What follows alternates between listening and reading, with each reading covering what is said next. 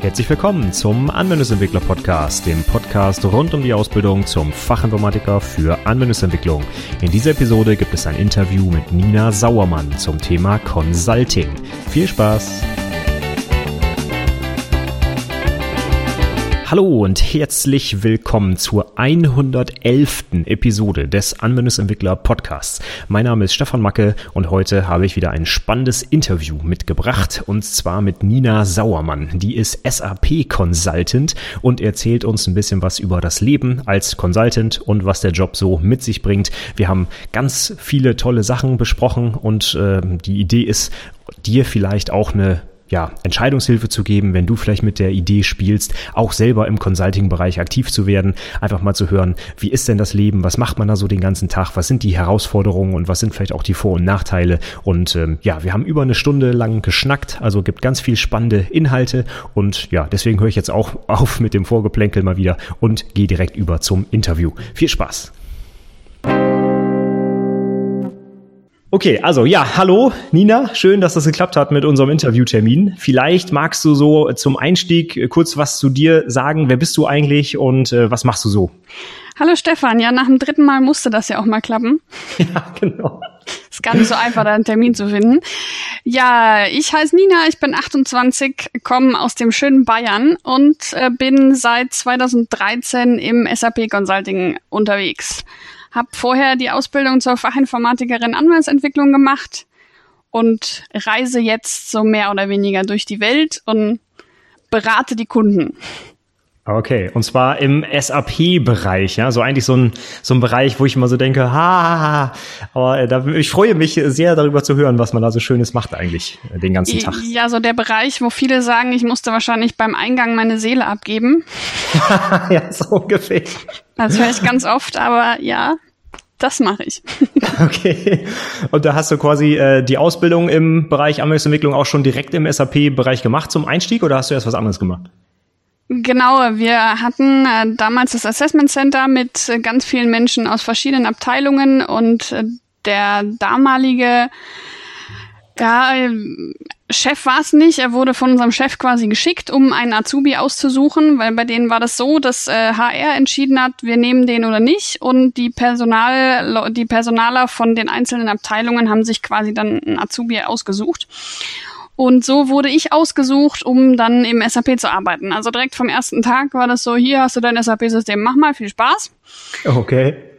Noch nie was davon gehört. Am Anfang hatte ich mich tatsächlich auch für den FISI beworben und wurde dann gefragt, ob ich mir nicht das einfach mal angucken möchte. Als Anwendungsentwickler war dann einen Tag in dieser Abteilung und ja, habe mich dann doch dafür entschieden. Okay, also hast du dich quasi auf ersten Blick in SAP verliebt oder? Nein, überhaupt nicht. Also also wirklich gar nicht.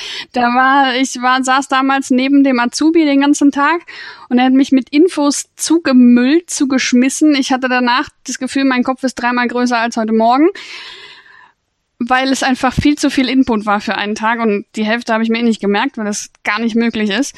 Und wie das halt so ist an einem Tag, dann werden dir die ganzen Leute vorgestellt, dann sitzt du in einer Abteilung, wo 35 Menschen sitzen, die Namen sollst du dir dann merken und vielleicht noch irgendwie Infos und guck mal, was man im SAP so alles Tolles machen kann. Also der Tag hat mich äh, tatsächlich mehr überfordert als alles andere so ein bisschen. Aber ich habe mich dann äh, zu Hause hingesetzt und überlegt, willst du Fisi machen oder nicht? Und habe tatsächlich eine Pro- und Kontraliste geschrieben. Oh, okay. Es klingt so nach Klischee, aber es war tatsächlich so. Und ich hatte früher schon einige Praktikas im Bereich Fisi und habe da einfach schon vieles für mich gelernt und habe dann entschieden, oh, als Anwendungsentwickler würde ich für mich persönlich selber vieles Neues lernen, was ich beim Fisi einfach schon weiß und kann. Und deswegen habe ich mich dafür entschieden und habe dann festgestellt, dass das eigentlich ganz spannend war. Und in der Abteilung, in der ich die Ausbildung gemacht habe, ging es um Personalsachen, also Zeiterfassung, Lohnabrechnung, Urlaubsanträge etc. Also auch Sachen, wo man sich reinfinden kann und was für jeden ja irgendwie auch einen Anwendungsfall hat. Und ähm, Sachen, die auch wichtig sind, weil wenn mein Gehalt am Ende des Monats nicht kommt, dann habe ich natürlich ein Problem und wenn ich meinen Urlaub nicht beantragen kann, ist das natürlich auch irgendwie doof. Und dementsprechend fand ich das ganz spannend, weil man halt nicht irgendwas mit irgendwas arbeitet, wo was man gar nicht erfassen kann. sondern einfach tatsächlich Sachen, wo du weißt, ach, das benutze ich ja selber. Und ist das dann in SAP tatsächlich so ein HR-Modul? Ich kenne mich jetzt nicht so richtig aus, aber ich glaube, da gibt es ja irgendwie so eine Komponente von SAP, die extra für Mitarbeiterzeug da ist. ist genau, so? die SAP hat verschiedene Module und das war damals, also es hieß ganz früher mal HR, mittlerweile heißt HCM. Ah, okay.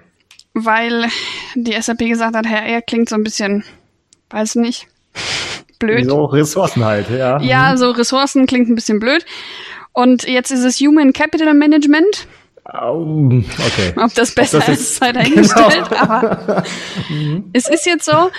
Und ja, das fand ich eigentlich ganz spannend, weil wie gesagt, du hast halt selber Anwendungsfälle und Anwendungsmöglichkeiten. Es war zum Teil auch ein bisschen anstrengend, weil die anderen Azubis, man tauscht sich natürlich aus, man kriegt mit, was so der Rest macht. Und ich war zum Teil für die Zeitwirtschaft zuständig, so ein bisschen mit. Und wenn der Job nachts nicht gelaufen ist, wurden die Zeiten nicht gebucht. Das bedeutet, ich habe gestern gestempelt und gucke in mein System nach und da steht für gestern keine Uhrzeit. Weil der Job natürlich niedrigere Prio hatte, andere Sachen sind halt tatsächlich wichtiger. Aber für manche Leute bedeutet das so Gott, ich weiß nicht, wann ich gestern gearbeitet habe, also kann ich heute auch nicht arbeiten. ja, klar. Und die meisten Leute haben dann, also an, an solchen Tagen wurden Tickets geöffnet ohne Ende. Und die meisten Azubis kamen dann zu mir. Dann kam Nina, kannst du mal? Sag ich, nein, kann ich nicht, weil es ist nicht wichtig. Aber ja, also ich, ich wusste schon, wenn der Job nicht gelaufen ist, kam spätestens um halb neun die erste E-Mail. Nina, meine Zeiten sind nicht da. Was ist da los? Weil für die Leute ist das ganz wichtig. Es gab ganz viele scheinbar Kollegen, die sich morgens erstmal angemeldet haben, System und geguckt haben, ach, wie viel habe ich denn gestern gearbeitet? Und wenn das nicht geht, dann war das irgendwie Katastrophe. Das, also nachvollziehen so direkt kann ich es nicht, aber wir haben tatsächlich für unsere Mitarbeiter, äh, genau wie du sagst, so Zeitbuch und so, haben wir auch SAP im Einsatz. Und da gucken tatsächlich sehr viele Kollegen morgens erstmal rein. Ich unter anderem auch. Und wenn es auch nur dazu äh, da ist, um zu gucken, wie ist denn jetzt aktuell der Stand der Überstunden oder Minusstunden und so weiter. Ne? Ich meine, klar, ich habe da auch äh, relativ häufig reingeguckt auch um zu sehen, eben ist der Job gelaufen, funktioniert das und natürlich auch, wie du sagst, Überstunden, Minusstunden, aber dieses, oh, ich muss jetzt ein Ticket mit einer ganz hohen Prio aufmachen, weil ich kann ja quasi nicht arbeiten, nur weil die ja. Zeiten nicht drin sind, das ist halt einfach Quatsch und das kann ich nicht nachvollziehen. Das stimmt wohl, ja. Und dann gab es auch Leute, die es bis im dritten Jahr von Azubis nicht gelernt haben. Die haben dann, oh, meine Zeiten fehlen von gestern. Ja, dann trage ich sie mal manuell nach. Okay. Ja, und dann lief in der nächsten Nacht der Job und dann war das System natürlich verwirrt, weil ich habe äh, doppelte Stunden. Und ja, die haben es bis zum Ende nicht gelernt, dass man die wieder löschen muss. Und das dann wieder eine Nacht dauert, bis sich das wieder gerade zieht. naja, so ist das.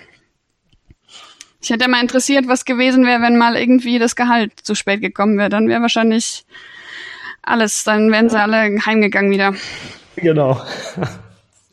Wahnsinn. Ja, gut, aber da hängt natürlich viel, viel dran. Also was man so vielleicht auch nicht unbedingt im, im ähm, aus Entwicklersicht immer so bedenkt, aber es ist halt irgendwie für viele Mitarbeiter ganz wichtig, dass das halt irgendwie passt, dass das funktioniert und ähm, ja, die die drehen dann irgendwie durch, wenn da diese Standardsoftware nicht nicht ihr Werk tut. Ja? ja, es ist auch manchmal schwierig oder man kann das gar nicht so richtig nachvollziehen oder denkt an manche Sachen einfach gar nicht. Ich hatte mal einen Kunden, der wollte das Bonussystem ändern. Die hatten ähm, das, das Bonussystem so, dass der Vorgesetzte eine Excel-Liste gekriegt hat mit seinen Mitarbeitern und er hat quasi per Hand eingetragen, Mitarbeiter A kriegt so und so viel Bonus, Mitarbeiter B kriegt so und so viel Bonus. Und da gab es dann die Fälle, dass jemand einen Bonus gekriegt hat, der eigentlich keinen hätte kriegen dürfen, weil er irgendwie, weil im Vertrag steht, wenn du vor sechs Monaten eine Gehaltserhöhung gekriegt hast, kriegst keinen Bonus oder solche Geschichten. Und das ist erst aufgefallen, als die Dame gekündigt hat fünf Jahre später. Okay. Und naja, hm. wenn dann irgendwie ein fünfstelliger Bonus ausbezahlt wird, äh, dann ist das halt auch schwierig, der Dame zu sagen, ja, ey, wir kriegen übrigens noch Geld von dir wieder, weil die hat vermutlich das Geld irgendwie angelegt oder ausgegeben oder was auch immer. Das ist natürlich viel Aufwand für die Firma, das Geld wieder zurückzuholen. Und dann gab es auch Fälle, dass dem Mitarbeiter vorgeschlagen wurde, für den Herrn XY einen Bonus einzutragen, der Herr XY aber vor einem Jahr verstorben ist. Das fanden die Vorgesetzten natürlich nicht so schön. Und deswegen sollte ich da dann ein Programm schreiben, was so gewisse Fälle einfach von vornherein ausschließt und sagt, nö, der kriegt gar keinen Bonus. Und da macht man sich gar keine Gedanken drüber, weil ja das System weiß doch, passt doch alles, ist doch gut. Aber da hängt halt hinten viel mehr dran, als man so vor allem als User irgendwie mitkriegt oder sich überhaupt bewusst ist. Definitiv. Auch so, ich meine, das war jetzt dann noch für, für den Einstieg noch locker, aber wenn man so äh, komplexe Business-Regeln sich dann auch mal anguckt und so ganze Regelwerke, wo irgendwie was ablaufen muss, damit am Ende dann der Betrag richtig ist und so, da ist das wahrscheinlich ja noch Spaß, was wir gerade gehört haben. Ne? Ja, richtig. Also wir haben auch bei dem äh, Projekt habe ich mit drei Leuten vom Fachbereich damals zusammengesessen und wir haben, glaube ich, drei Stunden diskutiert, wann, wie, wo, in welchem Fall jetzt jemand Bonus kriegt oder nicht und überhaupt. Und das muss ja dann auch alles tatsächlich ordentlich abgebildet sein, weil du kannst ja auch nicht jemanden ausschließen. Das wäre genauso schlecht, wenn ich jetzt jemanden vergesse, der dann irgendwie sagt, ey, aber ich hätte doch, ich habe doch einen guten Job gemacht, warum kriege ich denn kein Geld? Das ist genauso schlecht, wie jemanden kein Geld, äh, Geld zu geben, der es nicht verdient hätte oder nicht bekommen dürfte. Spannend.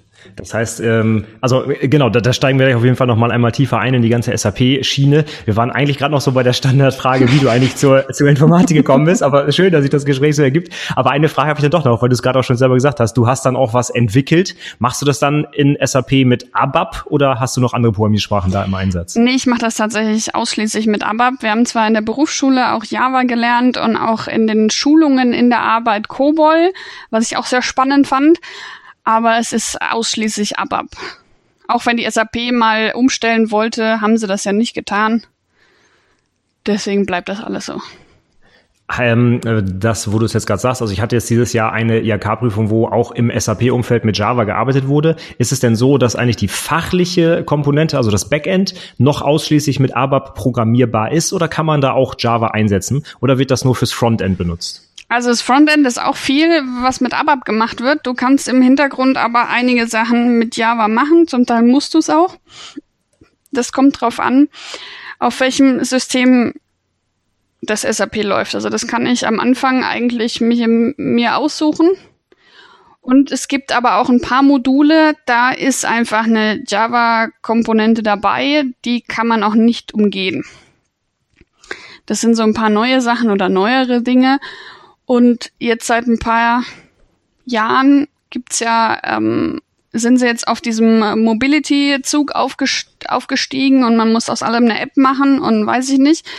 Und jetzt wird eben auch viel mit UI5 und Fiori und solchen Geschichten gemacht. Da mache ich aber tatsächlich einfach gar nichts. okay. Also noch zumindest. Weil es einfach aktuell noch nicht wirklich äh, eingesetzt wird, weil die Kunden da doch ein bisschen Angst haben, weil wenn es dann irgendwie um Personaldaten geht oder irgendwelche Finanzbuchhaltungskram, da muss ich keine App für haben. Das äh, geht auch so. Mhm. Und die Entwicklung in dem ABAP, so wie ich das bislang gesehen habe, ist man ja quasi, es ist ja komplett integriert irgendwie in das Backend, macht man irgendwie eine, ich habe keine Ahnung, Transaktion auf und tippt da dann seinen Source Code ein und das ist eigentlich komplett integriert, richtig? Oder wird das genau. irgendwie anders entwickelt? Nee, nee, nee, du brauchst äh, auch das SAP-System, um überhaupt entwickeln zu können. Also wenn ich jetzt beim Kunden bin, brauche ich als allererstes den Zugang auf den ihr SAP-System, sonst funktioniert gar nichts. Also es ist nicht so wie jetzt irgendwie bei anderen Programmiersprachen, dass du dir das auf deinem Rechner erstmal zusammenfriemelst und dann quasi an den Rest verteilst. Du brauchst tatsächlich von Anfang an das System, anders macht das alles gar keinen Sinn. Also das heißt, wenn du auch beim Kunden bist, dann kriegst du da irgendwie einen Zugang und kannst theoretisch dir den ganzen Code angucken oder gibt es da so feingliedrige Berechtigungen, dass du zum Beispiel nur im HCM-Modul arbeiten darfst? Nein, also beim Kunden ist es so, dass viele die Systeme getrennt haben. Also die haben dann fürs HCM quasi ein System wenn ich dann natürlich nur am HCM Zugriff habe, dann habe ich nur das HCM. Es gibt aber auch welche, wo sich die Module einfach überschneiden. Und wenn ich Zugang habe, angucken, den Code kann sich dann erstmal jeder. Also du kannst, also es ist, du, klar könntest du die Transaktion auch einschränken, das macht aber eigentlich, das hatte ich noch nie, dass die eingeschränkt ist, weil du kannst erstmal nichts kaputt machen. Und wenn du dann irgendwie was ändern möchtest, da brauchst du dann nochmal einen Extraschlüssel, den musst du auch bei der SAP registrieren, weil der kostet nochmal Lizenz. Ah, okay. Verstehe. Äh, kann man Transaktionen ganz grob mit Programm übersetzen oder? Nein. okay, schade. Also prinzipiell arbeite ich in der Transaktion SE80. Da wird entwickelt, programmiert. Ich kann da mein Programm auch direkt drin starten. Das wäre für den User aber einfach unpraktisch, weil die kennen sich nicht aus, die wissen überhaupt nichts und die können mit meinen kryptischen Namen gar nichts anfangen. Und deshalb kannst du hinter jedes Programm eine Transaktion hängen, die quasi nur der Aufruf ist. Weil wenn ich jetzt äh, in mein Programm gehe, gehe ich eben über die SE80 und entwickle dann da. Und dann habe ich oben einen Knopf, der sagt hier, führ mal aus, teste mal. Das wäre, wie gesagt, für den User völlig unkomfortabel, weil der weiß ja gar nicht, in welchem Paket habe ich das abgelegt, wie heißt denn mein Programm, was macht das denn überhaupt? Das, weil mein Programm heißt dann ZMMSD, schlag mich tot. Also, und Programmnamen sind ja dann auch nicht so ewig lang, also das wäre für den User einfach unpraktisch. Deswegen hänge ich da eine Transaktion dahinter und er kann dann, sobald er sich am SAP angemeldet hat, quasi den Namen von der Transaktion eingeben und dann startet das Programm. Er muss das nicht erst suchen. Du hast gerade gesagt, die Namen sind so ein bisschen unsprechend. Also ich kenne das aus unserem Legacy-System mit Adobas Natural, dass man acht Zeichen für Programmnamen zur Verfügung hat. Ist das in SAP auch so? Ähnlich. Also es ist begrenzt auf jeden Fall. Und es fängt schon damit an, es gibt die, die Standardprogramme von der SAP, die fangen mit irgendwas an, ist völlig egal. Die können, die kannst du, also die sind benannt, wie die SAP gerade lustig war. Dann gibt es die Programme, die ich oder du oder sonst wer schreiben kann, die müssen mit Z oder mit Y anfangen. Was schon nicht so schön klingt. Oder ich kann mir als Kunde einen sogenannten Namensraum kaufen.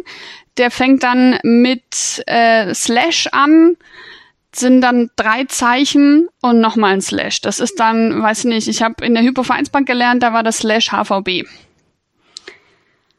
Das ist dann mein Namensraum, in dem kann dann auch nur ich programmieren, da kann dann kein anderer was machen. Aber die hat, also der, der Hersteller, der SAP, hat da immer irgendwie den Daumen drauf. Alles, ja. was er machen will, kostet Geld wahrscheinlich. Ja, ziemlich. Und äh, du äh, stimmst auch zu, wenn ich jetzt irgendwas entwickle und die SAP guckt, also die SAP ist mit jedem System verbunden auf dieser Welt, schon allein wegen Updates etc. Die SAP kann sich auch auf die Systeme schalten, natürlich nicht äh, irgendwie ohne zu fragen oder so, aber sie können das. Und wenn die SAP jetzt irgendwie ein Programm sehen sollte, was sie toll finden, was ich geschrieben habe oder sonst wer, dann können Sie das in Ihren Code übernehmen und als Standard ausliefern. Aha, okay. Das muss man quasi als SAP-Entwickler so, so hinnehmen. Das ist einfach ja, so. Ja, das quasi. ist so. So wie ich halt auch äh, alles, was im Standard ist, ändern kann. Okay. Hm. Witzig. Okay, das wusste ich nicht. Ja, spannend. Also es ist immer wieder cool zu sehen, wie, wie, wie andere Entwicklungsumgebungen funktionieren und, und was da so dahinter steckt, ja. Und SAP wird ja wirklich in, also in so vielen Firmen benutzt, bei, bei uns jetzt auch. Wir entwickeln zwar selber damit nicht, aber wir nutzen es halt. Und es ist, äh, ja. Ja, es kann halt quasi irgendwie alles. Ja, das stimmt. Für jeden Fitzel gibt's da irgendwie so ein Modul, ne? Ja. Krass. Ja, okay, sehr spannend. Also schöner Exkurs zum Thema, wie funktioniert überhaupt SAP. Und dann würde ich sagen, machen wir so den Schwenk zum eigentlichen Thema, denn dein Job ist ja jetzt quasi, wie ich es gehört habe, auch bei Kunden das ganze Zeug irgendwie ja in die Produktion zu bringen, sage ich jetzt einfach mal. Und ähm, ja, wie, wie würdest du deinen deinen Job eigentlich beschreiben? Also heute soll das Thema sein Consulting. Und ähm, ja, was was machst du eigentlich den ganzen Tag? Schwierig. Das ist total tagesabhängig oder projektabhängig. Ich fange einfach mal an nach der Ausbildung. Die erste Firma, da wurde ich direkt ins kalte Wasser geschmissen. Also mein Chef hatte damals gesagt, ja, also wenn du dann bei uns anfängst, dann kriegst du erstmal eine Schulung, eine SAP-Schulung und dann kriegst du eine Schulung, wie gehe ich mit dem Kunden um, wie habe ich mich zu verhalten, etc. pp. Und er meinte, oh, dann bist du erstmal drei Monate beschäftigt und dann fangen wir langsam an und fahren mal zum Kunden. So der Plan. Plan war, dass ich am Mittwoch anfange weil das der erste war. Eine Woche vorher er angerufen, sie sagte, kannst du nicht am Montag schon kommen? Wir haben da eine ABAP-Schulung. Du weißt zwar wahrscheinlich schon alles, aber vielleicht bringt dir das ja was. Und du lernst schon mal die Kollegen kennen. Ja gut, also bin ich am Montag schon hin. Und dann war die ABAP-Schulung. Quasi zu zweit gehalten haben vor Beratern, die alle keinen Strich programmieren können. Aber Ziel war einfach, dass sie die Angst vom Code nicht mehr haben und vielleicht so ein bisschen lesen. Das reicht manchmal einfach schon, wenn der Kollege einfach so ein bisschen sich reinliest. Der muss ja nicht programmieren, aber manchmal ist das schon ganz praktisch. Wir hatten dann auch eine Kollegin, die tatsächlich zum Teil angerufen hat, ach, ihr seid im Auto, ja, ich glaube in Zeile so und so, da steht das und das und ich glaube, ich würde das so und so ändern. Ist das richtig? Die hat das dann auch gemacht. Also es hat wohl geholfen. Und dann habe ich mich mit dem Kollegen unterhalten, der die Schulung gehalten hat und habe ihn gefragt, wie denn jetzt der Plan aussieht, weil er mir gesagt hat, er wäre jetzt für mich zuständig und soll so ein bisschen die Hand über mich halten und aufpassen. Und sagte, ja, also wir fahren nächste Woche Mittwoch zum Kunden. Uh. Also, das war's dann mit den drei Wochen Schonfrist. Und der erste Kunde, das war ganz witzig und war auch gar nicht so tragisch, weil wir sind zu dem Kunden gefahren in Braunschweig, bei dem schon ganz viele von unseren Kollegen einfach fünf Tage die Woche saßen. Hatten dementsprechend auch mehr mit unseren Kollegen zu tun als mit dem Kunden selber, aber haben da so hier eine Baustelle gehabt und da eine Baustelle und immer so ein paar kleine Programmieraufgaben, war gar nicht so tragisch. Dann ging es die Woche drauf nach Kiel. Das war dann schon irgendwie spannender und anstrengender, weil da saßen wir dann tatsächlich den ganzen Tag in einem Meeting, wie man sich das so vorstellt, mit irgendwelchen wichtigen Menschen, die fürs Geld zuständig sind, mit anderen Entwicklern, mit allen Leuten, die irgendwie was zu sagen haben und hat diskutiert, wir wollen ein Projekt, wie machen wir das, wer macht das, wann machen wir das und überhaupt. Und das war dann schon so ein bisschen seltsam, weil vorher war halt in der Ausbildung, du kennst die Leute, du weißt, was du zu tun hast, du redest ganz normal, du duzt die alle, das ist halt, jeden Tag hast du mit den gleichen Menschen zu tun und dann sitzen da auf einmal Leute, die du noch nie gesehen hast, die gar nicht wissen, wer du bist, die gar nicht überhaupt verstehen, was überhaupt Sache ist, weil da im, im, in der Beratung hast du ganz oft Leute, die von der technischen Seite so gar keine Ahnung haben. Die wissen, was es am Ende machen soll, wissen, dass es nicht zu teuer sein soll, aber die haben keine Ahnung. Und das ist so auch ein bisschen schwierig, da dann den, den Zwischenpart zu bilden weil du musst ihm ja irgendwie auch erklären, wenn ich sage, das dauert zehn Tage zu programmieren, warum es denn zehn Tage dauert und nicht nur fünf. Und da sitzen dann noch Menschen, die sich gerne ein Einhorn wünschen, dem man dann erklären muss, dass es keine Einhörner gibt. und dass manche Sachen halt tatsächlich einfach so nicht umsetzbar sind. Oder schon umsetzbar sind, aber mit so viel Aufwand, dass es sich gar nicht lohnen würde. Und das ist so eigentlich das tägliche Brot. So ein bisschen, im Moment äh, programmiere ich viel, aber äh, je nach Projekt ist halt auch viel Diskutiererei, viel Telefonieren, viele Meetings. Ich hatte jetzt bis vor kurzem ein Projekt, da hatten wir zur Endphase in zweimal am Tag ein Meeting mit zehn Leuten, glaube ich. Zweimal am Tag eine Telco über eine Stunde. Und gefühlt wurde jedes Mal das Gleiche besprochen. Aber das ist, also das gehört tatsächlich, glaube ich, bei jedem Berater irgendwie dazu. Man telefoniert viel, man redet viel und guckt, was am Ende bei rumkommt. Also ist das quasi ähm, auch viel, also zumindest das zweite, was du erzählt hast, ist so in Richtung Anforderungsanalyse eigentlich. So was will der Kunde eigentlich und wie setzen wir das am besten um? Ja, definitiv. Manchmal ist es halt auch schwierig, weil der Kunde gar nicht so richtig weiß, wie er das auszudrücken hat oder wie er das ausdrücken soll, was er gern möchte. Wir hatten zum Beispiel einmal einen Kundentermin. Eigentlich war der Plan, nur mit den ähm, Entwicklern von der anderen Seite uns zusammenzusetzen. Und dann kam ähm, der CEO und wollte am Meeting teilnehmen. Hat sich dann mit reingesetzt, hat dann erstmal 15 Minuten telefoniert und hat dann sich an irgendeiner PowerPoint-Folie festgebissen, wo er gemerkt hat, oh, er versteht jetzt was weil er hatte vorher einfach nicht verstanden, worüber wir reden, weil es war ja nicht für ihn geplant, der Termin. Dementsprechend war das rein technisch. Und ja, das war sehr anstrengend, weil er dann versucht hat, sich irgendwie einzumischen und zu zeigen, dass er wichtig ist und er was zu sagen hat, aber er wusste gar nicht wie, weil er gar nichts verstanden hat. Und da dann zu verstehen, was er denn jetzt von dir möchte, weil er ja selber eigentlich gar nicht weiß, was er überhaupt zu sagen hat, ist schon manchmal gar nicht so einfach. Also wir haben da viel diskutiert und viel hin und her und dann nochmal. Jeder fasst das auch so ein bisschen anders auf. Also nur weil da drei Entwickler am Tisch sind, heißt es nicht, dass die alle das gleich machen würden. Da muss man irgendwie am Anfang, glaube ich, schon auch ein bisschen ein Händchen für irgendwie entwickeln, um zu merken, ach, der erzählt mir jetzt was. Was meint denn der überhaupt? Mhm.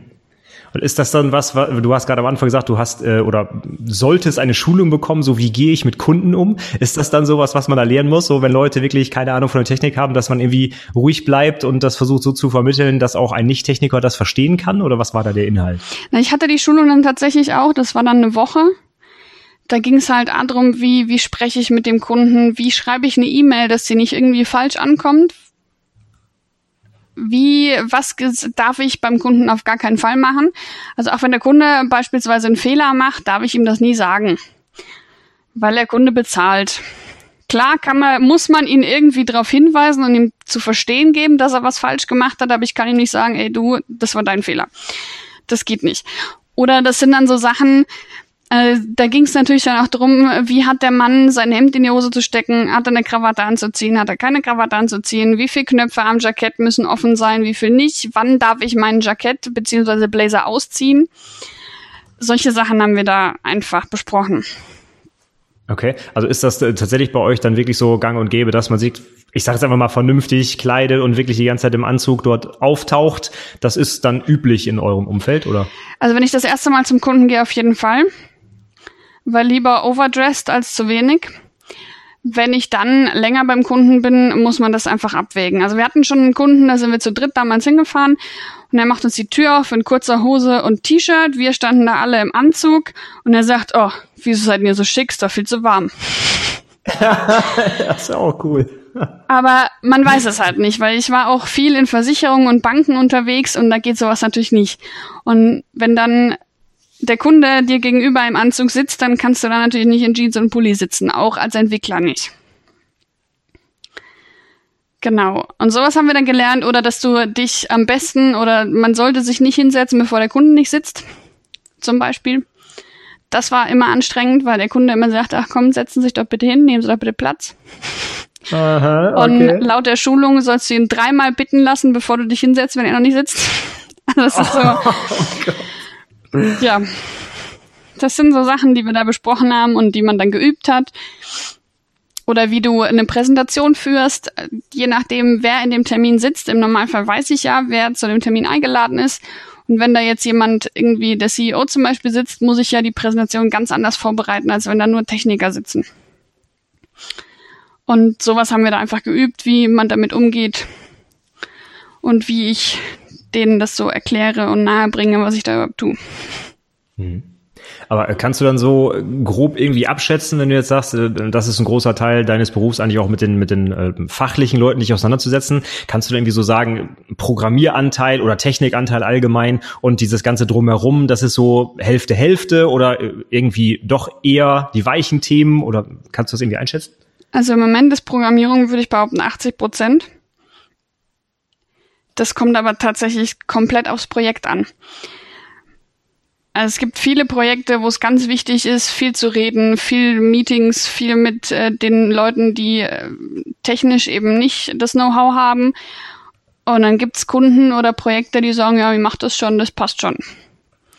Und in meinem aktuellen Projekt ist einfach meine Chefin und mein Chef, die sind da so die Federführenden, die jetzt aktuell auch schon wieder unterwegs sind und Meetings ohne Ende haben. Und also mit meiner Chefin irgendwie einen Termin zu kriegen, um mal einen Kaffee zu trinken, ist ganz schwierig, weil die hat immer Kalender voll mit irgendwelchen Meetings. Und in dem Projekt macht sie das halt mit dem Kunden und gibt uns dann quasi die Arbeit. Okay. Und wenn man sich jetzt so, so ein Meeting vorstellt, also wo es vielleicht auch ein bisschen technischer zugeht, ist das dann so, dass man an einem Whiteboard steht und malt da irgendwie UML-Diagramme oder irgendwie uralte Flussdiagramme oder, oder was ist überhaupt dann so ein Ergebnis von so einem Meeting? Ist auch ganz abhängig davon, wer in dem Termin sitzt. Also wir haben, es werden ja vorher meist schon irgendwelche Konzepte ausgetauscht und überlegt, was ist denn überhaupt die Anforderung, wie sieht's denn überhaupt aus. Also wir wissen meist schon, was so der grobe Umfang ist, worum es überhaupt geht. Also du gehst selten in ein Meeting und weißt gar nicht, was der Kunde überhaupt möchte. Weil der Vertriebler schon so ein paar Sachen geklärt hat und dann gab es auch in der alten Firma ganz oft, dass der Vertriebler kam und sagt, hier, der Kunde will das und das, macht mir mal eine Aufwandsschätzung. Das heißt, der Kunde wusste da auch schon ungefähr, in welchem zeitlichen Rahmen wir uns da irgendwie befinden. Und dann sitzt man halt einfach zusammen und bespricht quasi die Feinheiten und guckt, wie wird's umgesetzt, wann ist Zeit, dass wir es umsetzen. Und ja, ich hatte aber auch schon Kunden, da hieß es Freitagnachmittag, äh, Nina, kannst du dich bitte ins Auto setzen? Du müsstest am Montagmorgen um acht in Hamburg sein. Und ich schicke dir nachher eine E-Mail, was du zu tun hast. auch cool. Also auch das hatte ich schon. Beziehungsweise ich rufe dich dann am Montagmorgen, wenn du beim Kunden bist, können wir ja telefonieren, dann erkläre ich dir, was du machen sollst. also auch das hatte ich. Das ist natürlich nicht der Idealfall, aber auch sowas kommt vor. Also Meetings sind ganz unterschiedlich. Bei dem Termin in Kiel saßen zwei Java-Entwickler mit im Raum. Das war ganz witzig, weil mein Kollege hat in seinem Leben noch nie was anderes programmiert als mit ABAP. Und die zwei, glaube ich, noch nie was anderes als mit Java. Und haben versucht, sich zu unterhalten. Und sie haben das Gleiche gemeint, aber sie haben es nicht verstanden. Und da das ja einer meiner ersten Kundentermine war, haben die Kollegen mich gebeten, mich zurückzuhalten, sagen, hört nur zu, am besten nichts sagen. Dann habe ich mir das so zugehört und dachte, hm. Und habe dann irgendwann gesagt, es tut mir leid, aber ich muss mich jetzt einmischen ihr redet vom ein und demselben, es heißt nur anders und ihr versteht euch nicht. Aber ihr sprecht seit einer halben Stunde vom gleichen. Und das kann halt auch vorkommen. Dass man sich einfach untereinander auch die Techniker nicht versteht. Witzig, ja.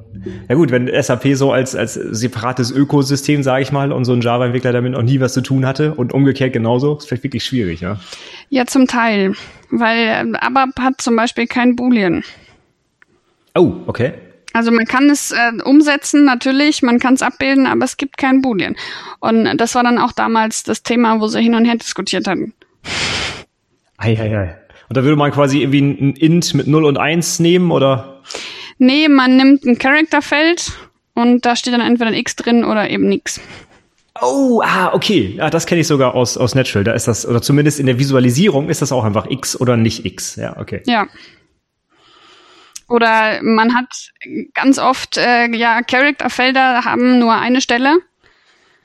Und im ABAP kann ich mir das einfach aussuchen.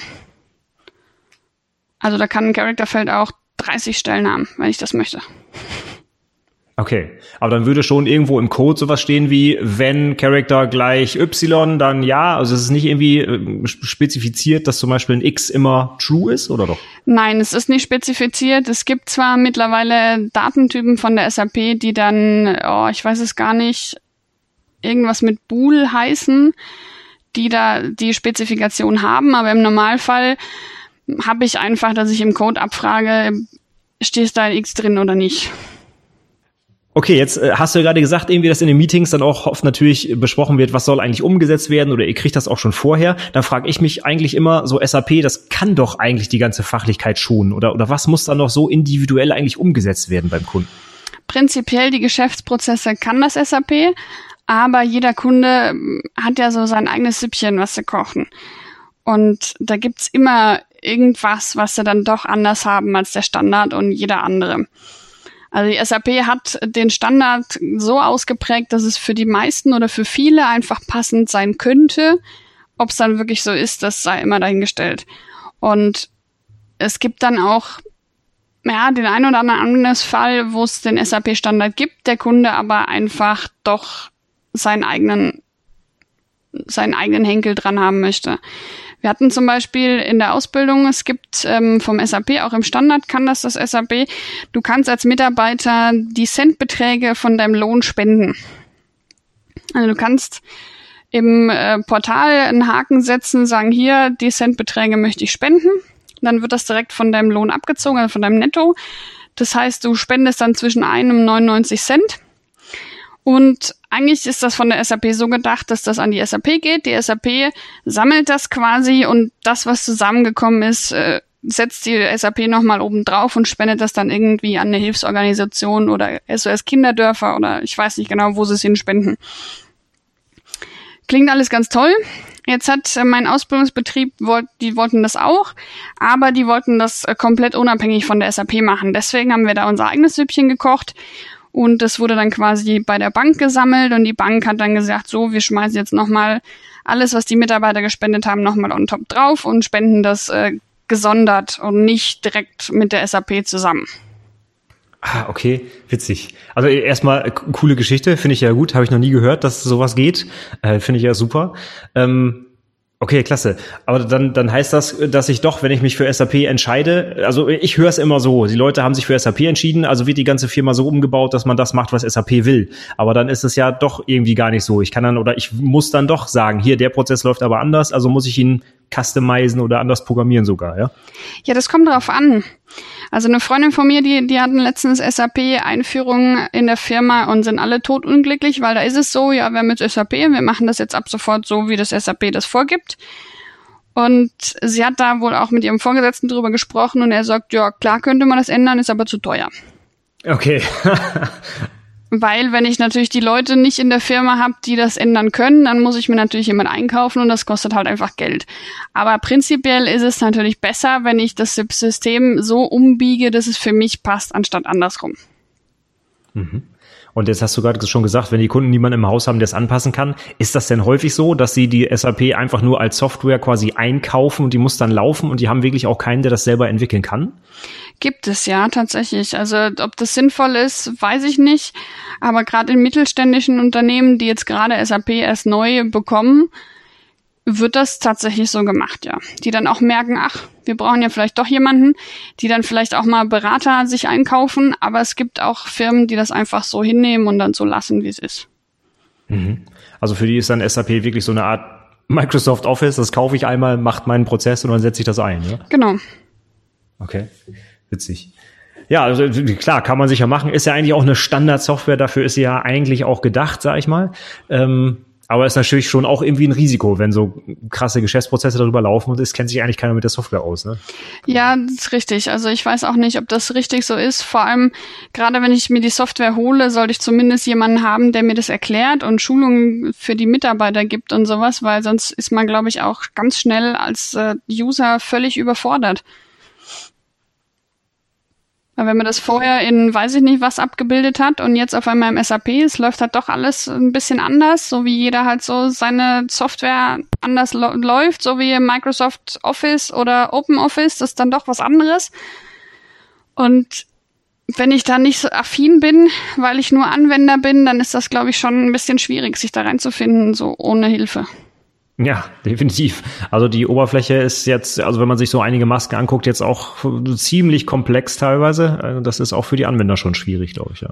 Ja, richtig. Und man kann zwar beim Customizing viel machen. Also ich kann bei vielen Programmen einfach die Masken dann alles ausblenden, was ich nicht brauche.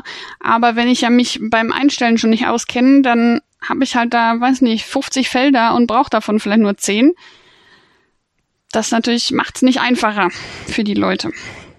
Ist das denn äh, genau jetzt das Problem? Also SAP kann eigentlich alles, hat meinetwegen die 100 Felder im, im Background. Ist das dann so, wenn man in den Code auf der anderen Seite einsteigt? Also wenn du jetzt irgendwie was anpassen musst tatsächlich, hast du dann wirklich eigentlich mit diesem enorm großen Datenmodell und auch der Komplexität zu kämpfen im Hintergrund immer?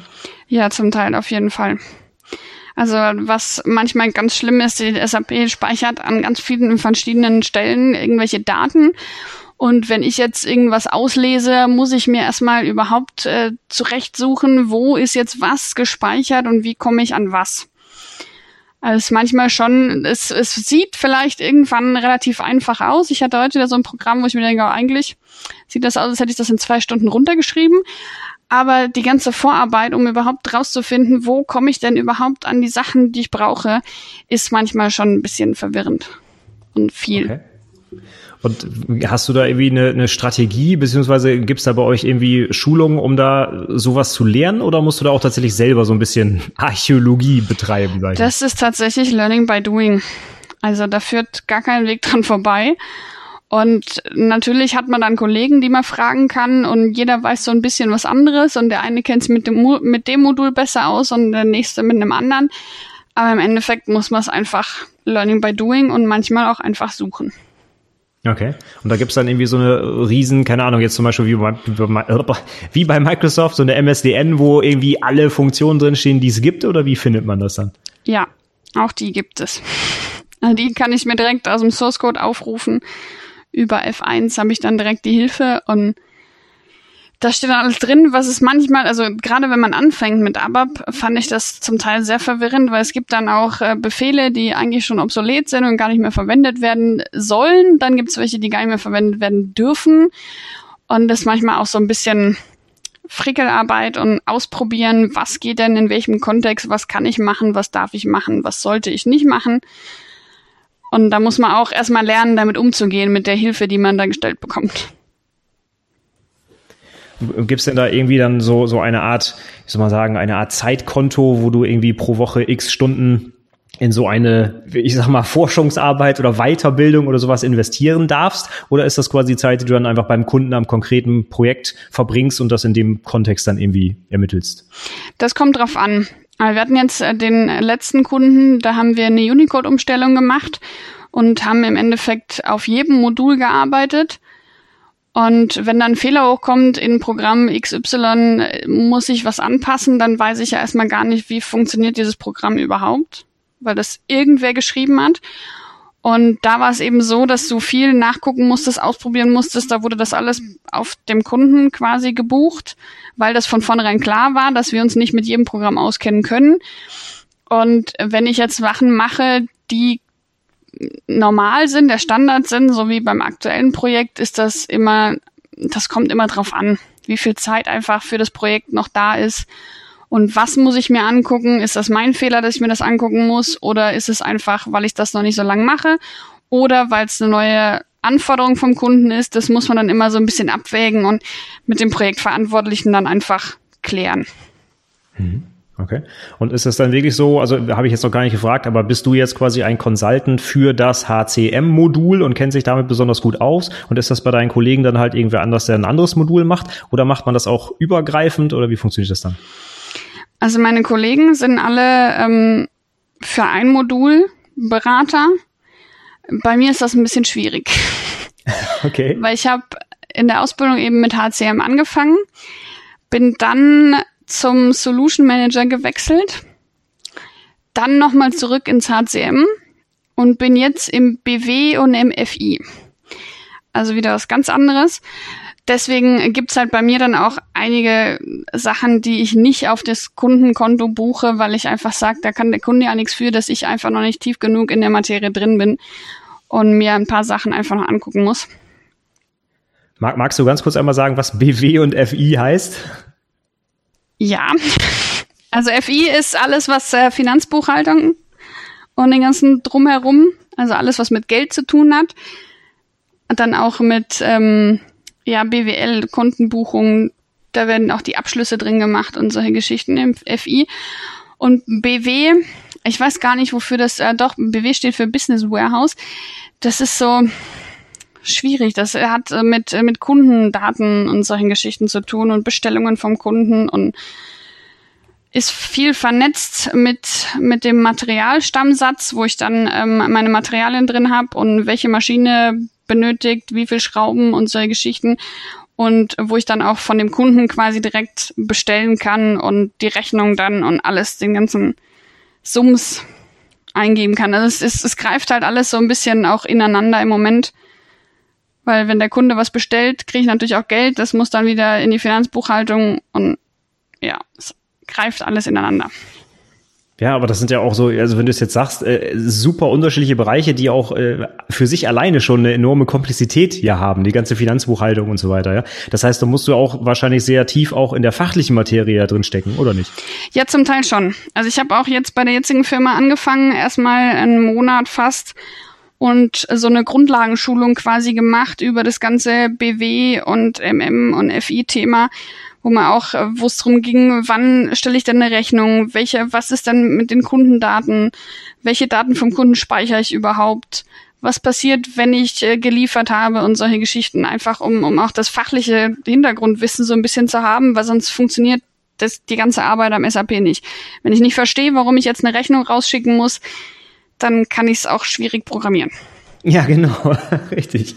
Aber wie gehen denn die Kunden dann äh, an so einen Termin zum Beispiel ran? Also wenn die jetzt sehen, Mensch, da ist so ein SAP-Consultant, dann erwarten die, dass du es fachlich und technisch einfach total drauf hast? Oder, ja, äh definitiv. Also die erwarten natürlich, dass man es total drauf hat, weil dafür zahlen die ja auch Geld. Und deswegen bringt das auch nichts, da irgendwie äh, Versprechungen zu machen, die man nicht halten kann. Also äh, am Anfang wurde bei Terminen zum Beispiel immer gesagt, dass die Nina, die ist jetzt seit einem Monat bei uns, die ist gerade von der Ausbildung fertig und kennt sich noch nicht so gut aus. Da wurde, also ich wurde auch am Anfang äh, grundsätzlich bei Kundenterminen nicht bezahlt, weil du musst ja erstmal lernen und du kannst ja nicht vom Kunden erwarten, dass der x Euro für dich ausgibt, obwohl du nur da drin sitzt und eigentlich gar nichts beitragen kannst. Okay, also da wird schon unterschieden, sag ich mal, die sind jetzt noch, ich sage jetzt mal Trainees, die, die, der Fokus ist bei denen noch das Lernen und äh, sobald die dann fertig sind, dann wird auch eine Rechnung geschrieben. Ja, also im Normalfall läuft es eben so, dass, dass sie am Anfang fragst du den Kunden auch, ob das okay ist, dass du die, die Person mitbringst, weil es ja auch Datenschutz und solche Geschichten. Naja, erstmal gucken, ob der Kunde das möchte. Und wird am Anfang eben keine Rechnung gestellt. Und dann fängt man ja bei der Stufe Junior an und wird natürlich auch mit deutlich weniger berechnet als jemand, der Senior Consultant ist. Okay. Mhm. Ist äh, Junior und Senior, das hört man jetzt häufiger, ist das irgendwie so ein ähm, allgemeiner, ähm, allgemeine Bezeichnung für, für so eine, wie heißt das, Seniorität? Oder ist das jetzt was, was nur bei SAP immer benutzt wird? Ich glaube gar nicht, dass das was SAP-spezifisches ist, weil es gibt ja auch irgendwie Junior PHP-Entwickler oder sowas. Das ist, glaube ich, einfach so die Stufe, dass du weißt, ey, der macht das noch nicht so lange, der lernt noch, aber ist auch nicht mehr in der Ausbildung. Also das ist vermutlich einfach so die Stelle nach der Ausbildung oder nach dem Studium. Und je nachdem, wie viel man dann irgendwie drauf hat fachlich, steigt man halt auf. Mhm. Ich bin mir jetzt nicht mehr ganz sicher, ob du es gesagt hast. Wie war das denn in der Ausbildung? Also durftest du da auch mit zum Kunden und hast dir das dann da angeguckt oder wie lief das? Ja, wir hatten ähm, bei meiner Ausbildung quasi gar keinen Kunden. Wir hatten den Fachbereich, der die Anforderungen gestellt hat, mit dem hatte ich nicht ganz so viel zu tun. Ich war zweimal in einem Termin dabei, das war tatsächlich auch nur für mein Abschlussprojekt. Und ansonsten lief das einfach, der Fachbereich hat gesagt, er möchte irgendwas geändert haben. Und die Dame, die für mich zuständig war für die Ausbildung, die hat dann überlegt, ob ich das machen kann oder nicht. Und sie hat quasi dann mit mir das alles gemacht, hat mir dann auch erzählt, was umgesetzt werden muss, was das Ziel ist und hat dann auch zum Teil gesagt, hier, mach du mal, wie du denkst oder erzähl mir, wie du es machen würdest. Und dann haben wir das gemacht. Okay. Also eigentlich, ich sage jetzt mal, wie man sich so eine klassische Ausbildung vorstellt, jemand, der dann Ansprechpartner ist und dir das quasi beigebracht hat, ja? Genau, ja. Okay. Ja, äh, ich habe mir schon ein paar, paar Städte notiert, wo du schon im Einsatz warst. Du hast ganz am Anfang gesagt, du kommst aus Bayern, musstest aber schon nach Braunschweig, Kiel, Hamburg und so weiter. Also ist das dann auch so dein Arbeitsalltag, dass du ständig woanders unterwegs bist? Im Moment gar nicht. Im Moment bin ich tatsächlich nur hier und also der Kunde ist irgendwie fünf Kilometer weiter von mir zu Hause als das Büro. Und ich schlafe tatsächlich im Moment jeden Tag zu Hause. Früher in meiner alten Firma war ich sehr viel unterwegs. Also Braunschweig war alle zwei Wochen zwei Tage, sind meistens sonntags losgefahren und dienstags wieder zurück. Dann hatte ich eben Kunden in Lübeck, in Hamburg, in Kiel, in, ich weiß nicht wo, überall, in München. Da habe ich in Heidelberg gewohnt bei der alten Firma. Da ist man dann auch nach München gefahren. Also es kommt ganz drauf an, welche Kunden man hat, welche Projekte. Es gibt auch Kunden, mein altes Projekt in Konstanz sitzt der Kunde, die haben wir kein einziges Mal gesehen, weil die haben gesagt, ach, uns reicht das, wenn wir über Skype irgendwie regelmäßig eine Telco haben und den Rest macht ihr einfach remote und alles ist wunderbar. Okay. Mhm. Ja, das ist, äh, ja, äh, ist eigentlich ja in anderen äh, Bereichen auch ab und zu mal üblich, dass man nicht immer ständig hin und her fährt. Aber wenn du auch schon sagst, ihr müsst halt viel auch mit dem Business-Bereich zusammenarbeiten, es ist ja auch in der normalen Softwareentwicklung und nicht im SAP-Umfeld so, dass es am besten ist, wenn man einmal mal face-to-face -face mit den Leuten redet. Also zumindest um sich kennenzulernen. Also ich kann das schon verstehen, dass man da mal einmal hinfahren muss, ja. Ja, es, es kommt halt ganz auf den Kunden an. Also ich hatte Kunden, die gesagt haben, oh, wir wollen dich einmal sehen, haben mir dann einen Laptop mitgegeben und hier arbeitest du dran, den ich dann irgendwann mit der Post tatsächlich zurückgeschickt habe. Es gab Kunden, die wollten, dass man komplett die ganze Zeit vor Ort ist und es gab Kunden, die wollten, dass man ab und zu sich blicken lässt. Also das ist äh, ganz unterschiedlich. Mhm. Aber äh, grundsätzlich, äh, glaube ich, ist ja sogar die Entwicklung im SAP-Umfeld dann remote relativ einfach, wenn du eigentlich dich nur mit diesem System verbinden musst und die ganze Entwicklungsumgebung da ja quasi drin ist, richtig? Ja, also prinzipiell ist es auch völlig egal, ob ich hier im Büro sitze oder beim Kunden. Vom System her ist das völlig wurscht. Das ist natürlich echt ein sehr guter Vorteil. Ne? Ich sonst auf einer Entwicklermaschine erstmal, ich weiß nicht, 37 Tools installieren muss, um überhaupt irgendwas nachbilden zu können. Das ist da natürlich dann nicht der Fall. Ja, ja das ist richtig. Ist nur manchmal ein bisschen schwierig, sich mit den Kundensystemen zu verbinden, weil auch da jeder Kunde so sein eigenes Ding hat und manchmal sind da seltsame Konstellationen. Ich hatte, wie gesagt, bei dem einen Kunden mal, der hat mir dann einen Laptop mitgegeben, weil man in den ihr Netzwerk nur mit äh, eigener Hardware kommt und da musste ich mich dann entscheiden, entweder ich verbinde mich mit dem VPN, so dass ich aufs SAP-System komme, oder ich habe eine Internetverbindung. Ja, das kenne ich. Ist bei uns in der Versicherung H genauso. Und das Schönste war dann, wenn der Kunde angerufen hat, ja, wir machen heute ein Telco und jetzt scheren Sie doch mal Ihren Desktop. Wir wollen gerne mal sehen, was Sie so gemacht haben, wie weit Sie sind. Und dann sitzt er da und ist ja, mm, ja, und wie?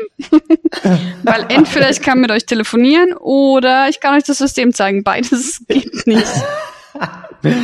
Also bei unserer Hardware ist es sogar noch schlimmer. Ich habe ein bisschen äh, gelogen. Man hat entweder VPN oder einfach gar nichts. Also ohne VPN geht auch kein Internet. Also es ist noch restriktiver tatsächlich. Sehr gut.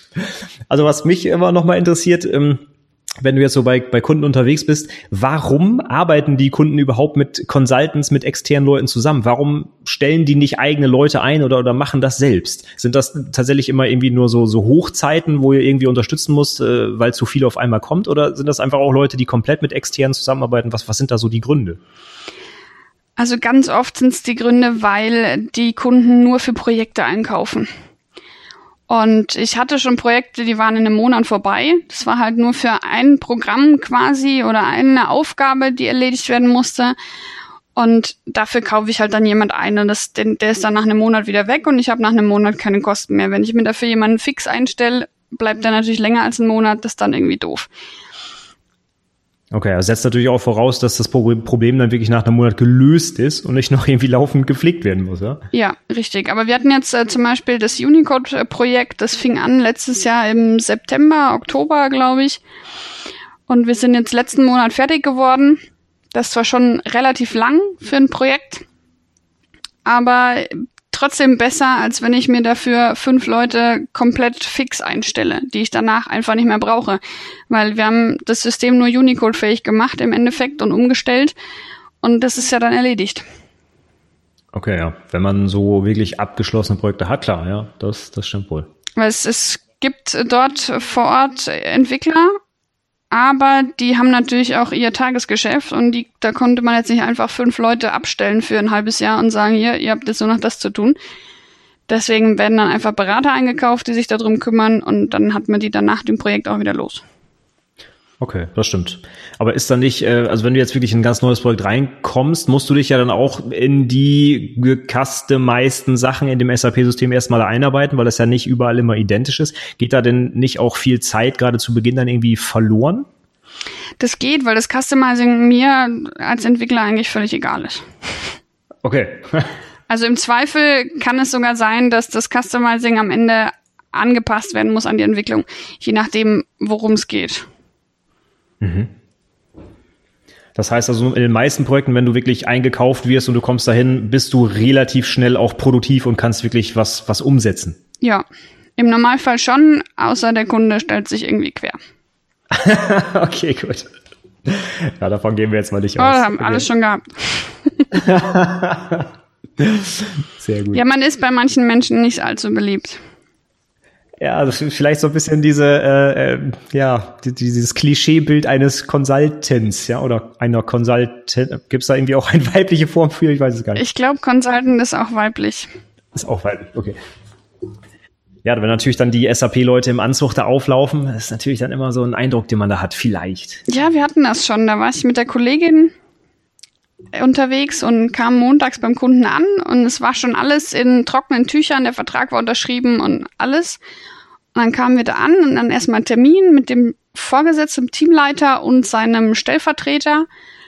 Und irgendwie haben die dann diskutiert und der Stellvertreter hat die ganze Zeit in Frage gestellt, warum wir denn jetzt überhaupt hier sind und warum wir das denn machen und er möchte das nicht.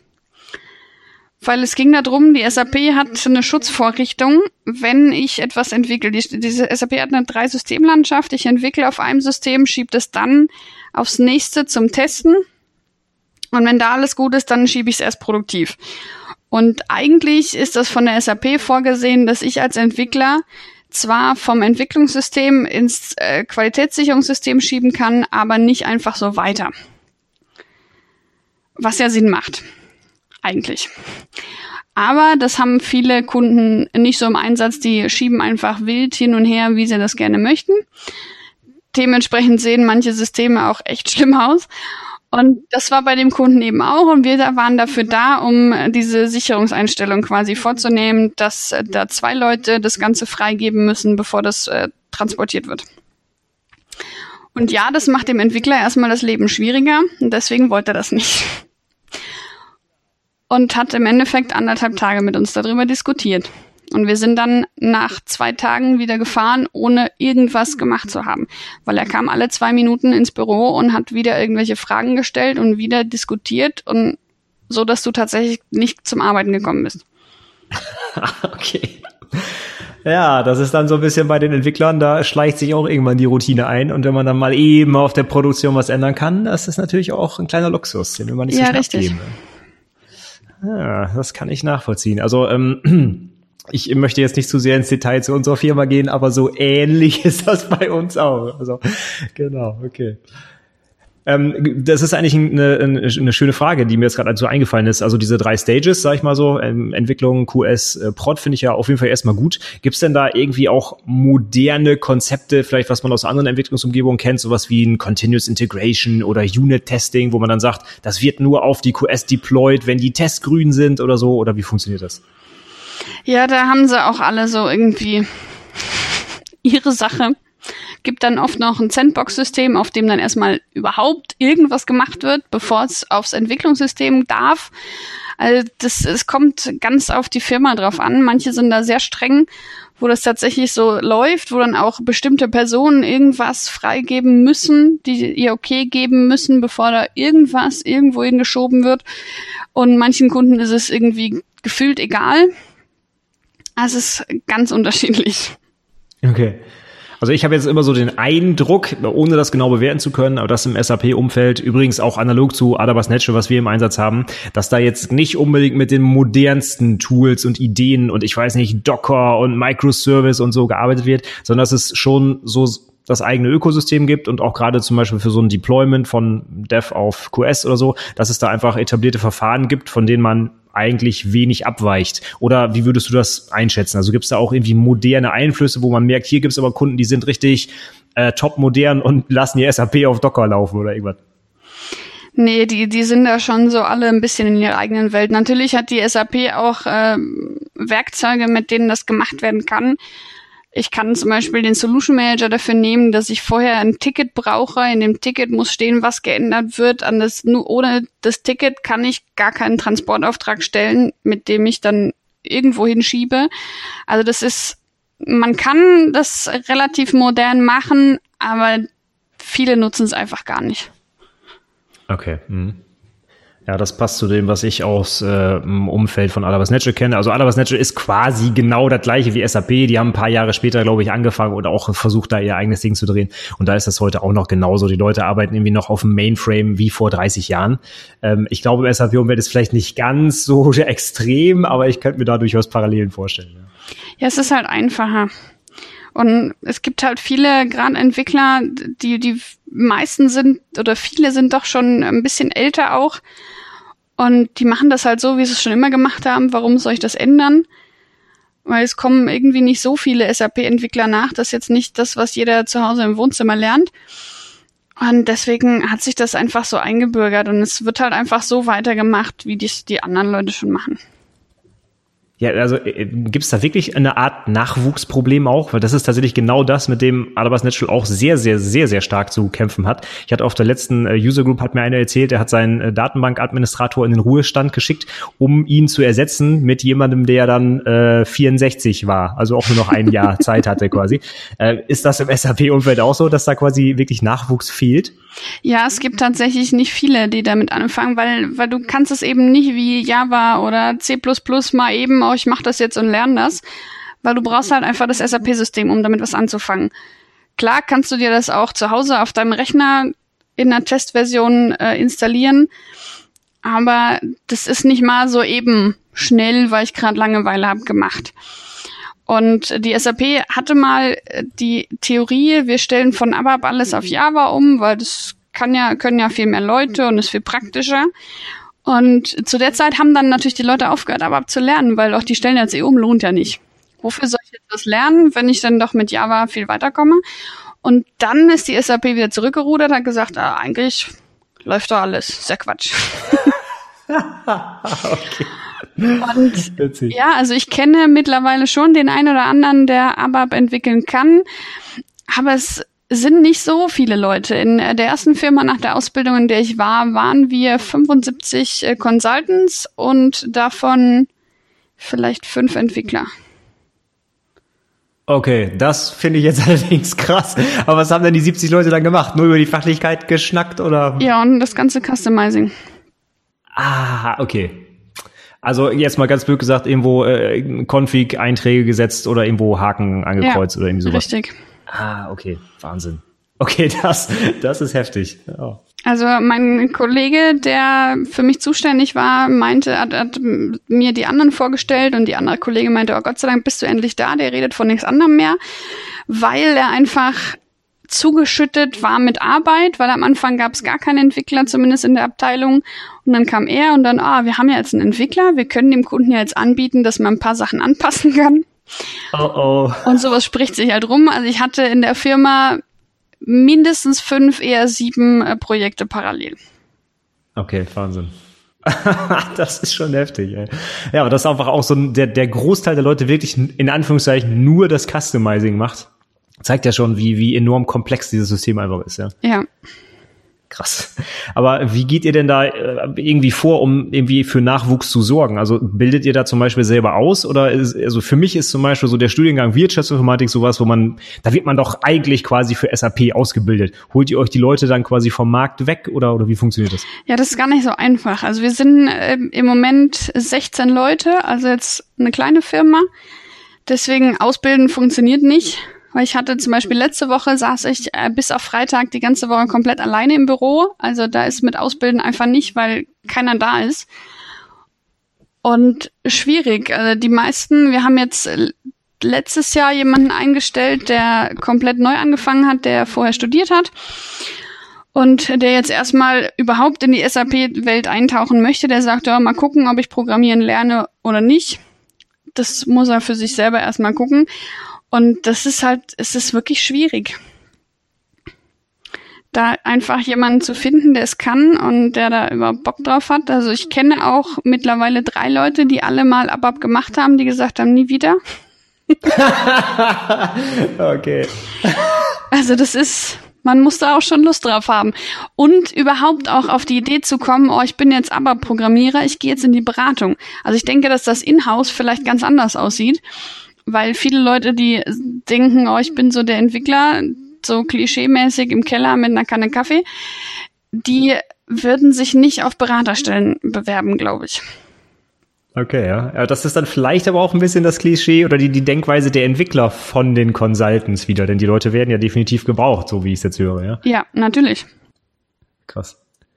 Also äh, jetzt, jetzt, wo du schon das Klischee bemüht hast vom Entwickler, äh, würdest du denn sagen, dass man irgendwie besondere Skills oder sowas mitbringen muss? Also gerade in Richtung Soft Skills, wenn man äh, Consultant werden will, oder reicht auch die, die fachliche und technische Tiefe da irgendwie aus? Also da muss ich immer an das Gespräch denken während der Ausbildung. Als ich ähm, mir dann überlegt habe, was mache ich dann nach der Ausbildung, habe ich mit einem meiner Lieblingskollegen gesprochen, der auch ähm, externer Berater war und habe so hin und her und ja, was denkst du denn, wie könnte ich denn weitermachen? dann sagte er, du, du könntest doch einfach in die Beratung gehen. Und dann habe ich ihn halt gefragt, was brauchst du denn als Berater? Weil man kann sich das ja auch ganz schwer vorstellen, wenn man so drei Jahre in der gleichen Firma war, drei Jahre der gleiche Platz und jetzt auf einmal soll man in die Beratung gehen. Und er hat gesagt, und das kann ich so unterschreiben, gesagt, natürlich, das Fachliche brauchst du, aber das Fachliche kann man lernen. Und du musst eh als Berater immer lernen. Also es wird immer was Neues geben, was du können musst. Und es wird immer Sachen geben, die du noch nie gemacht hast. Aber gesagt, was viel wichtiger ist, du musst, wenn du in den Raum kommst, musst du was darstellen. Du musst irgendwie so wirken, dass die Leute dir zuhören. Und du musst auch mal auf den Tisch hauen können. okay. Und das ist so. Also wenn ich da irgendwie als kleines graues Mäuschen einen Raum betrete und mm, gerade so Hallo sagen kann, wird mich keiner ernst nehmen. Und gerade wenn man mit jungen Jahren dann als Berater unterwegs ist und ja, auch als Frau wird man dann oft doch mal schief angeguckt, so nach dem Motto, ah, was willst du denn jetzt? Und du hast doch eh keine Ahnung. Und da muss man halt einfach Arschbacken zusammenkneifen und denen zeigen, dass man doch Ahnung hat. Okay, ja. Ich meine, das äh, ist ja vielleicht auch was, wo viele Techniker so richtig Bock drauf haben, sich so mit einer Programmiersprache richtig intensiv auseinanderzusetzen und Probleme lösen und so weiter. Und das natürlich dann auch noch, ja, vor anderen Menschen so darzustellen und vielleicht auch sich darzustellen, was ja auch dazugehört, das fällt dann vielleicht dem einen oder anderen Techniker doch ein bisschen schwer, ja.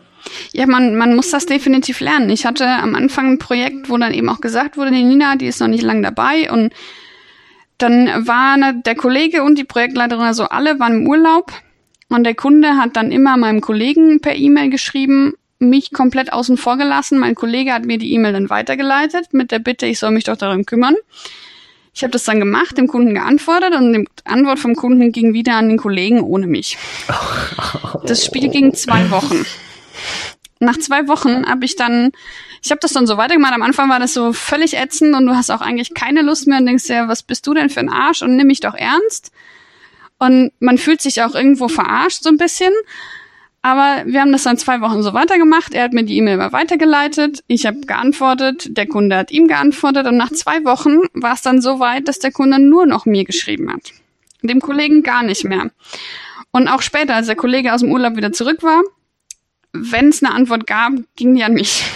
also man muss halt dann auch einfach quasi seinen Mann stehen und sagen, ey, mag sein, dass ich das noch nicht so lange mache und du kennst mich nicht, aber ich kann das. Okay, ja. Wahnsinn, ja. Also es ist äh, schon eine Herausforderung offensichtlich, die erstmal mit der Technik gar nichts zu tun hat. Ja, ja definitiv. Cool, ja.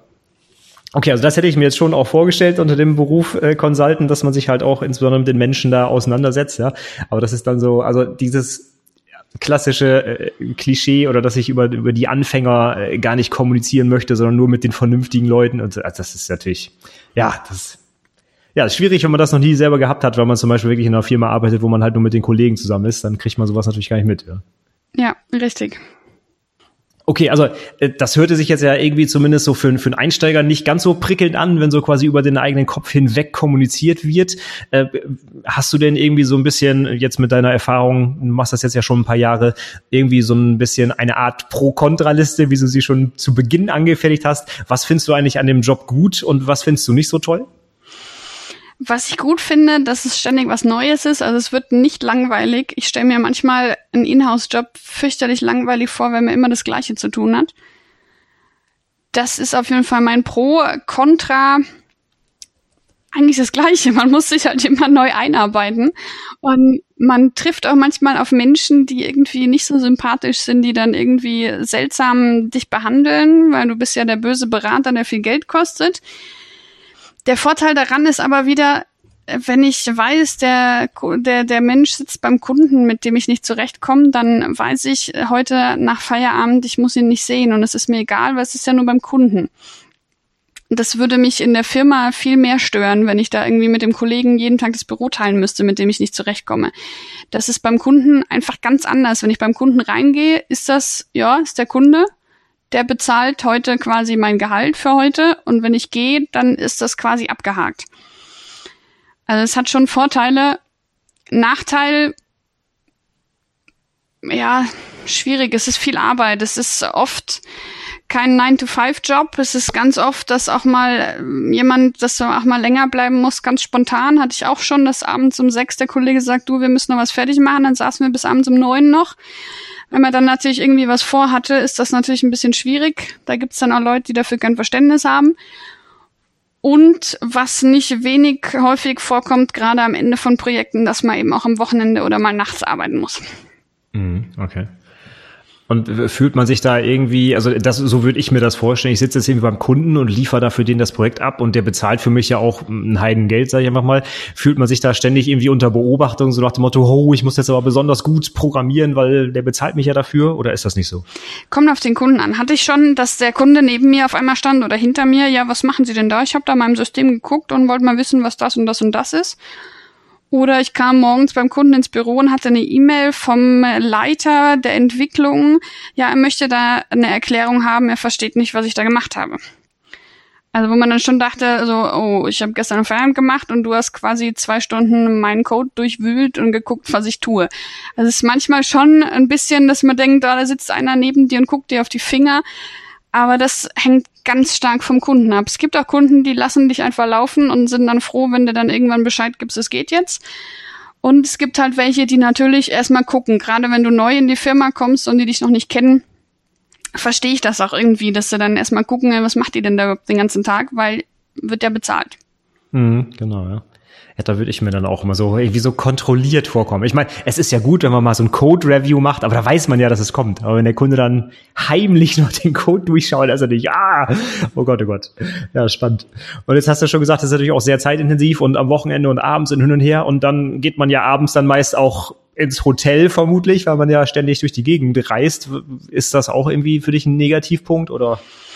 Also ich fand das am Anfang sehr spannend, überall ständig zu sein, irgendwo anders, weil man viel gesehen hat. Und ich hatte dann auch äh, den Kollegen, mit dem ich mich sehr gut verstanden habe, weil wenn man dann mal eben äh, nach Braunschweig fährt, fünf Stunden im Auto sitzt, ist das natürlich doof, wenn man sich nicht versteht.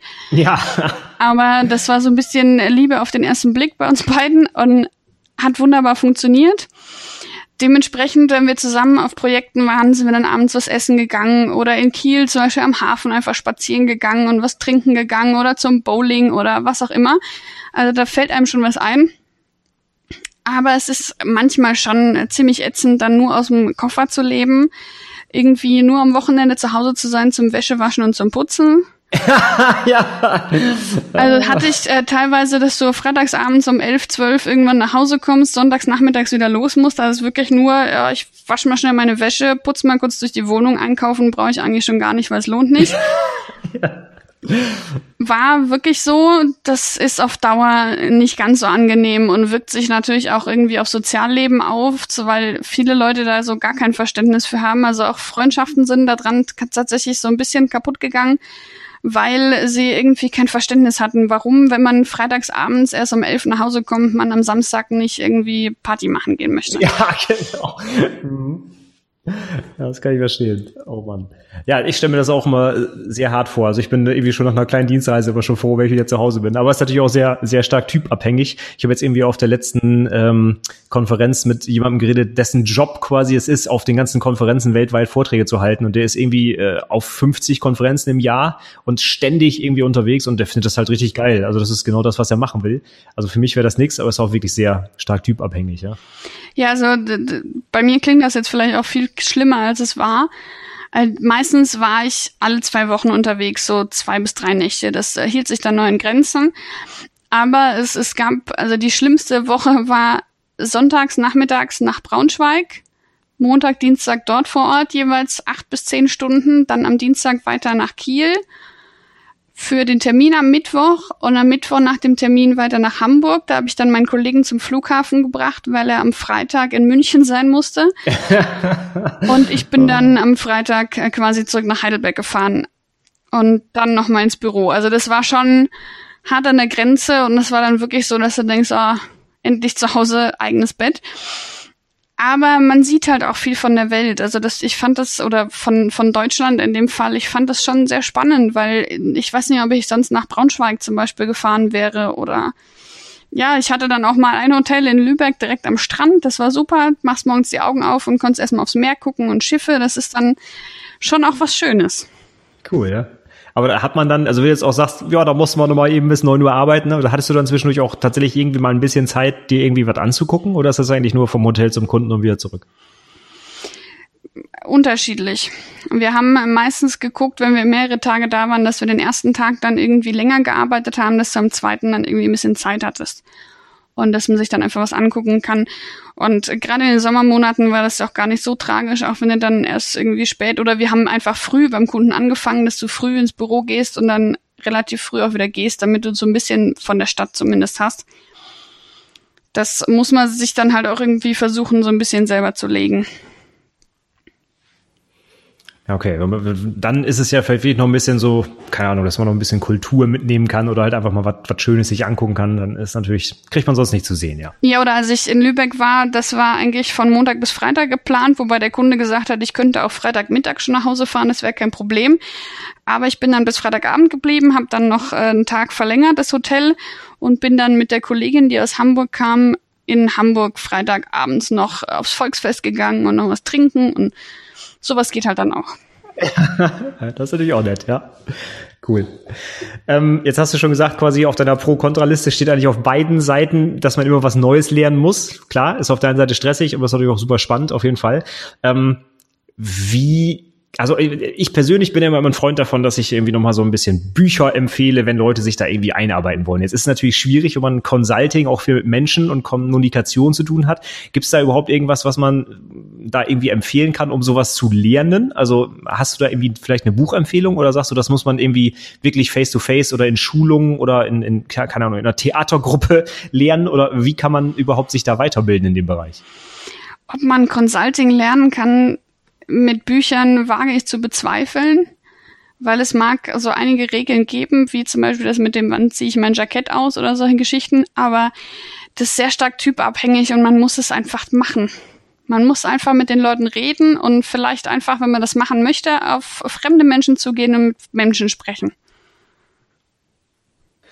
Also quasi so den, jetzt mal ganz blöd gesagt, äh, wie werde ich weniger schüchtern? Ich versuche einfach mal mit Leuten zu kommunizieren und guck mal, äh, dass ich ins Gespräch komme, ein bisschen Smalltalk, so das, das, was man ja wahrscheinlich auch sogar macht, wenn man als Consultant äh, den Kunden zum ersten Mal sieht, muss man ja auch erst mal mit dem irgendwie ins Gespräch kommen und so ein bisschen, ja, wie war die Reise, wie war das Wetter, keine Ahnung. Ja? Ganz genau, Smalltalk ist ganz, ganz wichtig, weil man geht mit dem Kollegen, äh, mit dem Kunden ja auch vielleicht mal Mittagessen und da sich anschweigen ist natürlich ziemlich doof.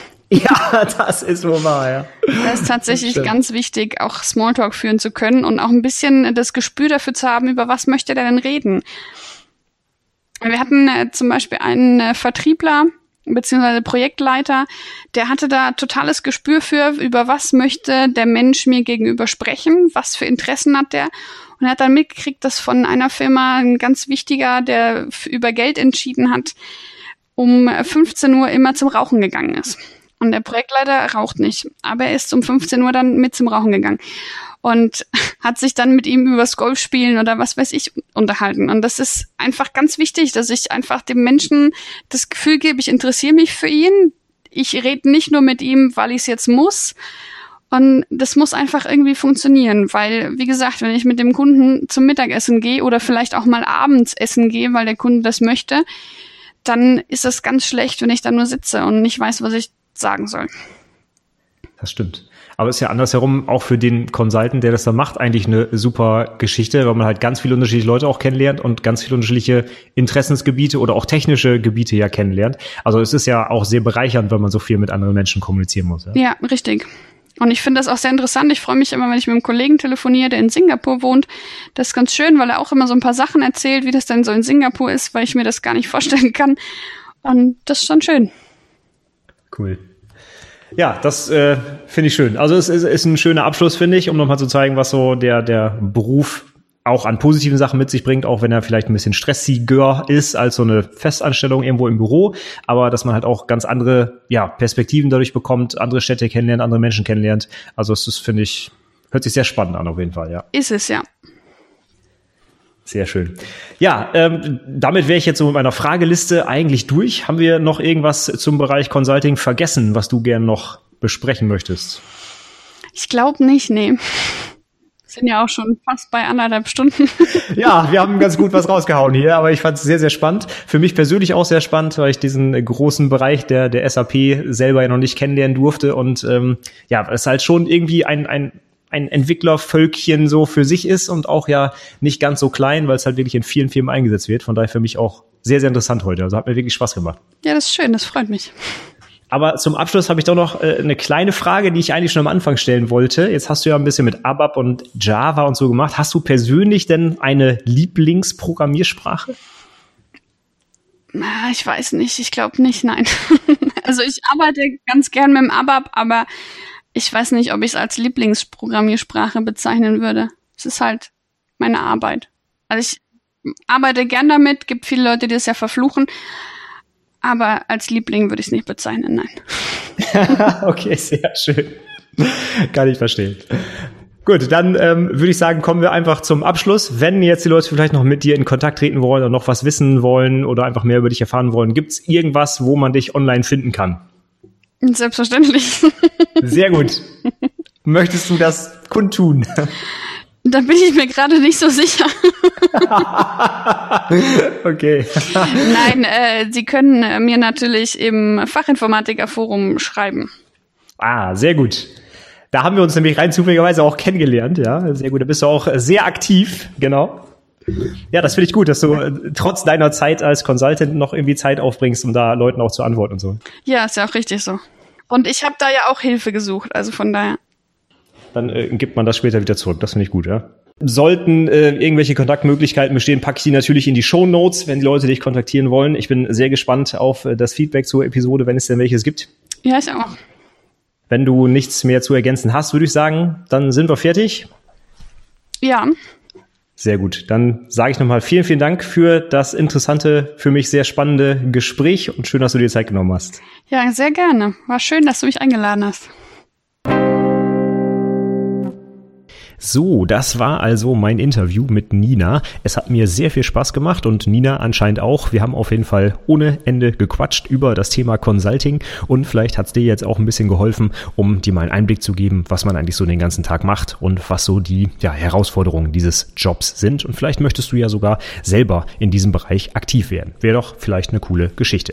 Die Shownotes zur Episode findest du wie immer unter anwendungsentwicklerpodcast.de slash 111 für die 111. Episode, die das hier heute war. Und da findest du alle Links und genannte Literaturquellen und alles, worüber wir so gesprochen haben. Würde mich freuen, wenn du mal reinschaust und wir freuen uns natürlich auch auf dein Feedback. Also, wenn es dir hier heute gefallen hat oder wenn du da selber noch was beizutragen hast, dann schreib uns doch einfach einen Kommentar. Das, ja, würde uns sehr freuen.